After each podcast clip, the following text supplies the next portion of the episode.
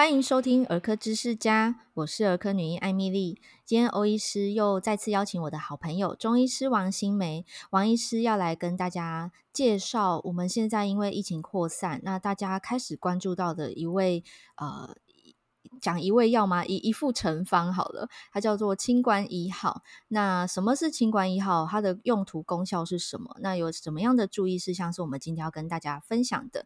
那我们欢迎王医师。嗨，大家好，我是王新美医师。新美，我们先开门见山，直接告诉大家什么是清冠一号。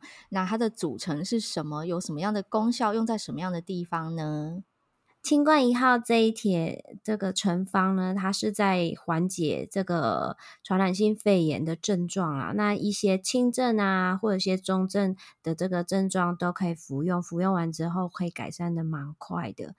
它的里面就有一些比较清热解毒的药啊，所以有一些人，哎，等一下，你刚刚讲说它是清热解毒，有些听众可能跟我一样，就是对中药不太理解，可不可以大概简单跟大家讲一下它的药方的组成有有哪些成分？那这些成分的功效是什么？这清冠一号呢，它是一帖药，可以用来舒缓像现在目前传染性肺炎的一些相关的症状。它里面的组成有黄芩、鱼腥草、瓜蒌实、板蓝根、荆芥、防风、薄荷、桑叶、厚朴、甘草等等的这些。那有些医师他可能会把这些药再加一些配方进去，所以基本上的组成是这样，但是还是有人会加减几味药来做一个调配。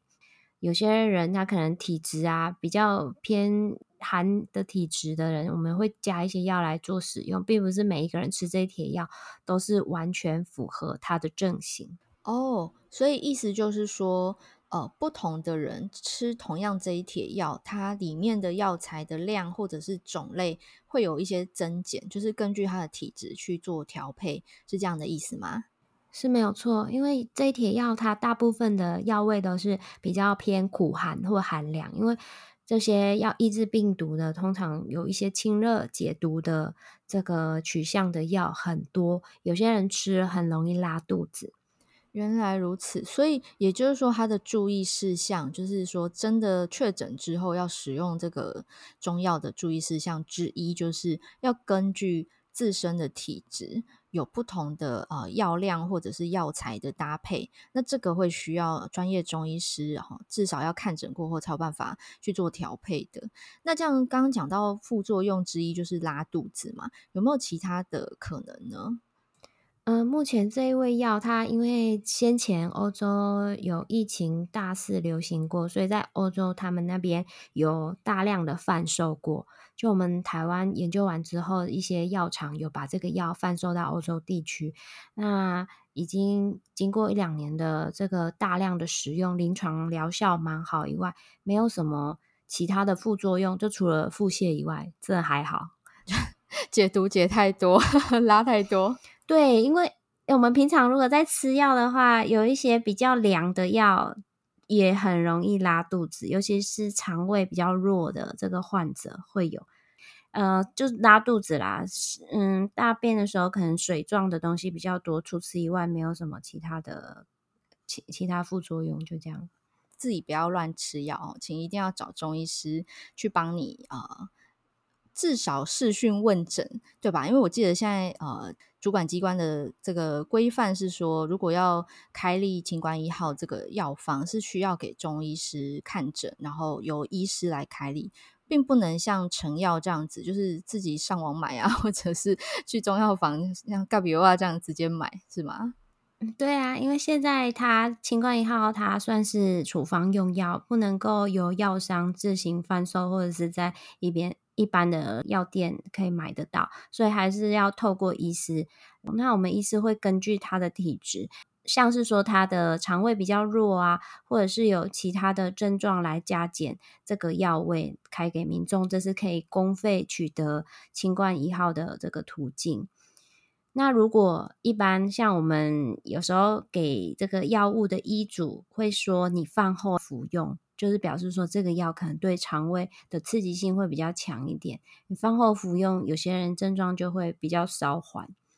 那如果有些人可能是吃很多东西都很敏感的，我们可能会建议说，你在吃这个清冠一号，肠胃比较敏感，会搭配汤、姜汤，热热的饮用。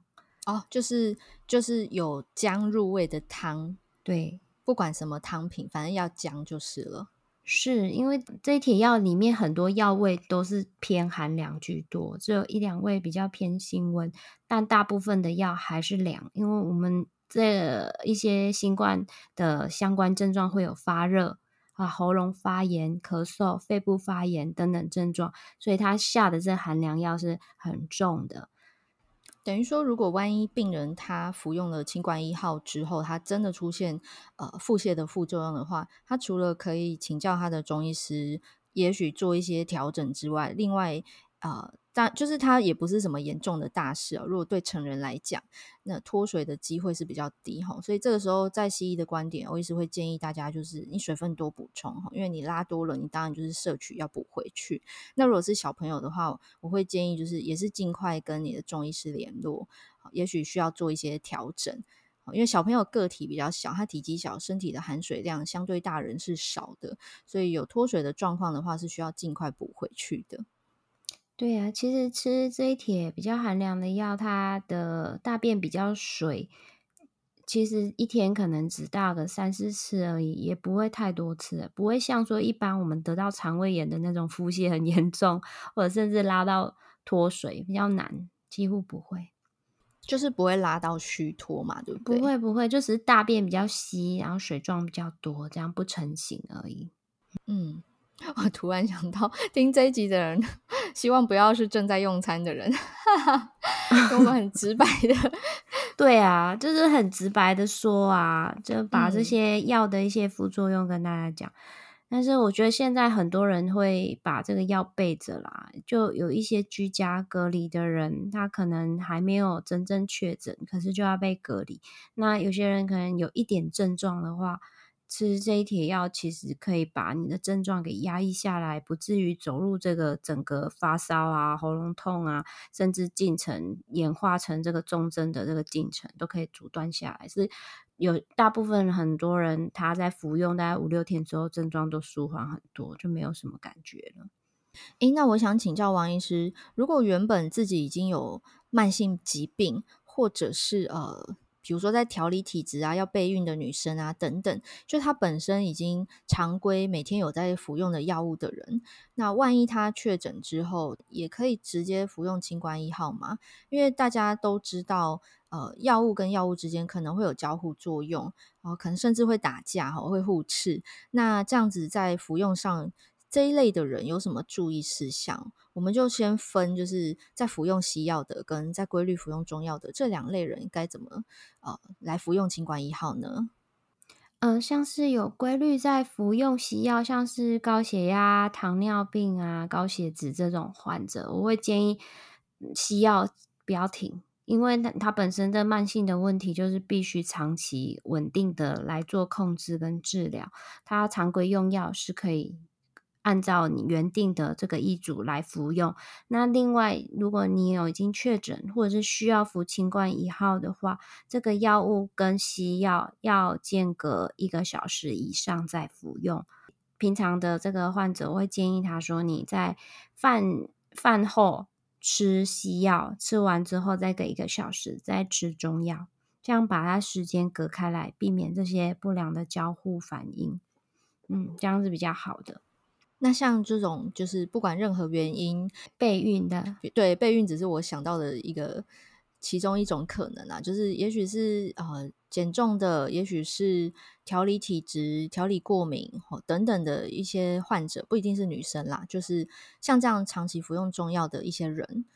呃，像是备孕的话，我会建议说，真的确诊的话，备孕这个可以先缓缓，没关系，因为最重要，你把这几天的一些感冒症状啊，呃，压抑下来会比较好啦。你说过敏的话，过敏也是长那个呼吸道的症状啊，我会建议说，先把这个这个肺炎的症状先处理好再说啊。减肥更不用说了吧。你都确诊了，还要这么积极减肥，拉肚子可能就够了。而且你在隔离当中也不可能吃很多，这是清奇的脑袋，却想到减肥药的话呢？没有，就是把这个比较重要的病症压抑好。假如你没有症状的话，你继续减肥是无所谓啦。我会这样问，是因为我门诊有就是看减重个案嘛，那他们有时候会问我说：“诶，欧医师，我可以吃中药吗？”然后我就问他说：“哦，你怎么了吗？”他说：“哦，没有啦，就是我就减肥也有看中医。”我说：“哦，可以啊，因为我这边是没有开药的。”然后，所以我脑中就是浮现的可能规律在吃中药的几群人，就是一些是可能要备孕，一些是调。过敏体质，然后有一些是啊，针对减重这一方面，所以我提出来的三个族群就会是这三个。嗯，我会建议说，有急比较急的症状的话，可以先以这个。把这个肺炎症状压抑下来为主，过个一两天、三四天，你再来处理你其他的症状，或者是想要减肥比较妥当。要不然你身体都在发烧、在不舒服的话，也去减重也没什么意思。你自己在生病，应该很容易就瘦了。嗯、对，就是事情有轻重缓急。那得到新冠肺炎是头等大事之一嘛，所以当然是优先处理这个比较急，然后比较严重的感染。啊，过后呢，身体恢复了，再来恢复你原本的，不管是调理也好，还是减重也好。对啊，那。另外，我又想到我们小朋友族群，因为像西医在用药的时候，我们会根据小朋友的年龄跟体重去做药物的剂量调整。哦，比如说，呃，一岁以上的孩子，他普遍来讲大概八到十八公斤不等，哈，一到两岁的孩子，或者是说，哎，五岁以上的孩子，六岁以上的孩子，有一些药物才可以使用。那在中药，比如说清冠一号来讲，小朋友的药物调整。也是这样吗？就是说药方的量，还有就是内容，也要这样调整吗？对，以前我们中医儿科在看这个病症，其实小朋友是可以可以给药，但是会依照他体重的比例下去做这个药量的分配。我们是以四十公斤来做一个成人的考量，那你四十公斤以上都是吃全剂量。那我们就按照这个划分，十公斤的人会吃四分之一的量，二十公斤的人会吃二分之一的量，三十公斤的话会吃四分之三的分量，四十公斤以上才吃全剂量的这个概念。所以像小朋友有那个两三岁的，他体重落在十公斤到二十公斤的，我们会建议说给四分之一的量就可以了。就是回归到刚刚欧医师前面有提到的这个清冠一号，它不是我们去药局自己买的那种这种 over the counter 哈，它是需要医师诊疗之后由医师开立的一个药方哦。那也不是呃任何人都需要吃它，而是有确诊了有症状了才需要吃。那讲到确诊有症状，那那一类确诊没有症状的人也需要吃清冠一号吗？还是其实可以不用？对不用啊，他如果没有什么感觉的话，就好好在家休息，把这个隔离的时间度过就可以了。很多人都会问说，这个药假如你没有症状的话，可不可以拿来预防使用？我其实。不是很建议。第一个，他吃完这个药之后，有可能会有一些呃大便比较稀啊，甚至有些人体质比较弱，会有腹泻的症状。那你在在腹泻的状况之下，有可能免疫力比较弱，也不适合拿来当做一个预防的用药。假如你呃服完药之后免疫力变弱，反而这个中气不足，反而容易感染，这样子也是一个。不正确的方向，所以我会建议这个药还是在你可能有确诊、有疑似的症状已经出现了啊，或者是你在隔离当中有症状的话，你来服用是比较没有问题的。那你要当做是预防来服用，呃，吃这个药可能没有比打疫苗好诶。真的就是现在好多人就是还在害怕打疫苗的副作用，那我就想说，诶，现在疫情扩散成这样，你难道不担心说在打到疫苗之前就被传染吗？真的是让人有一点困惑这个逻辑哦。所以还是要呼吁大家，就是尽快完成三剂疫苗的接种。那个人防护措施其实一直在宣导啊，指挥中心每天的这个。海报啊，疾管家的 LINE 的这个贴图啊，懒人包，其实都有一再的跟大家宣导这件事。勤洗手、戴口罩，真的就是不二法门。而且从其他疾病，我们也在过去的两年的过程中发现，什么疾病都被勤洗手、戴口罩给预防掉了。对呀、啊，包含就是每年夏天肠病毒，每年冬天的流感。新美，你那边应该也是吧？你你这方面的病人也大减。对，我发现，在这一两年大家戴口罩状况之下，很少人感冒，非常好用，真的。就大家有防疫的观念啊，肠胃道的这个肠胃炎症状也是比较比较下降，有非常多门诊你也观察到。对，我去年一整年看不到十个肠病毒，真的啊，就是个位数。然后那个个位数在以前没有 COVID-19 疫情的年代，它是每天的确诊数。诶，就是从前肠病毒好发的那个高峰的夏天，整个暑假等等，就是每天个位数是一定有，甚至十位数这样子。是啊，然后现在是一整年 就没几个嘛，对不对？对。而且你观察我们这一两年台湾的疫情人数没有那么多，其实最重要的工程还是因为大家都很有意识的自发性的戴上口罩，而且戴得很好。对，然后虽然有一些社会新闻啦，就是没戴口罩被纠正，还就是恶言相向，甚至是哦有攻击暴力的行为。对，话又说回来，我们现在已经有足够多的武器了吼，大家意识高涨，然后疫苗基本上是。呃，至少就我今天看到的新闻，疫苗又再度进货了，吼，是充沛的。那又有一些呃抗病毒药物，不管是西药还是中药，所以其实，嗯，今天做这一集最主要的目的是希望大家可以减少那个恐惧感哦。就是我们台湾算是防守的非常好，而且口罩也好，酒精也好。疫苗还有药物哈，现在各方面都是呃很够用的。那大家冷静下来，好好的看正确的资讯，其实你就知道自己该做什么，可以做什么。那没有办法控制的事情，你去焦虑它也没有用嘛。所以呢，就是做好自身的防疫措施。那正确的认识了呃资讯之后呢，也邀请大家可以把它分享给你周遭的家人、朋友，甚至是同事。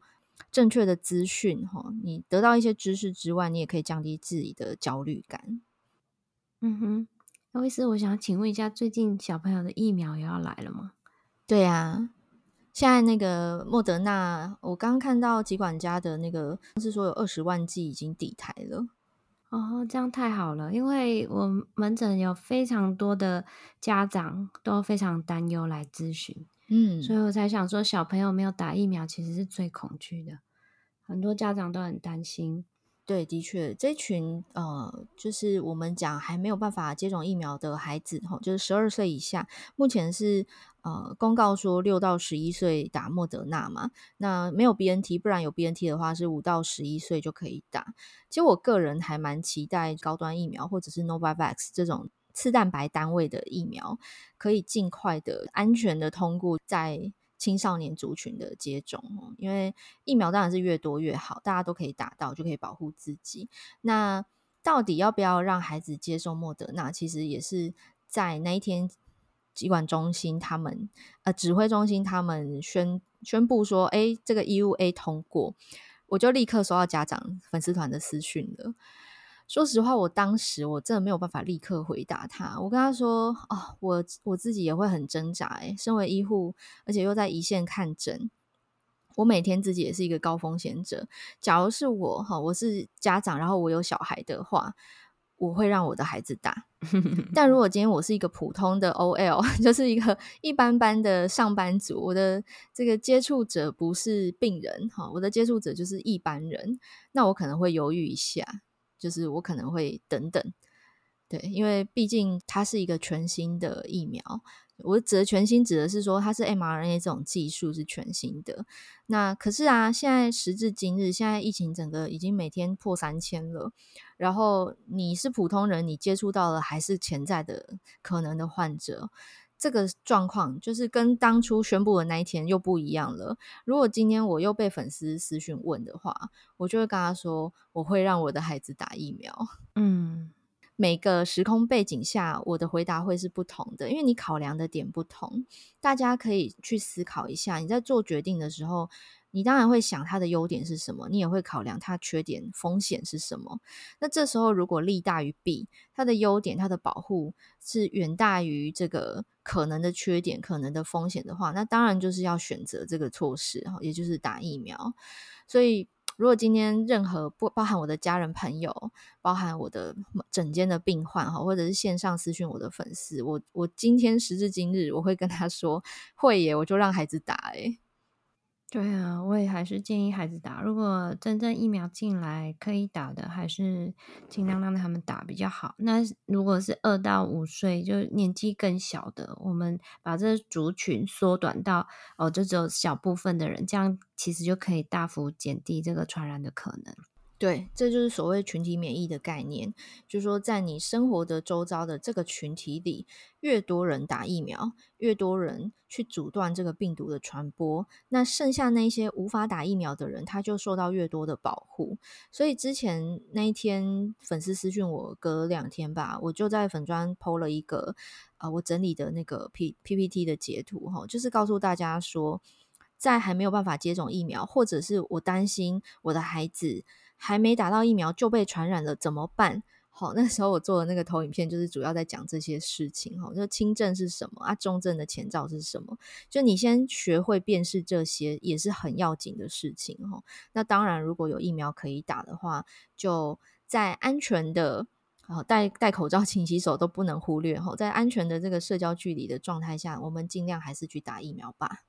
对啊，因为小朋友其实很难预防，大家玩在一起，他们的这个认知也比较没有那么的明确，也不叫不会规范自己了这些卫生习惯。对，我还是建议小朋友，如果疫苗到的话，还是尽快打一打会比较安全。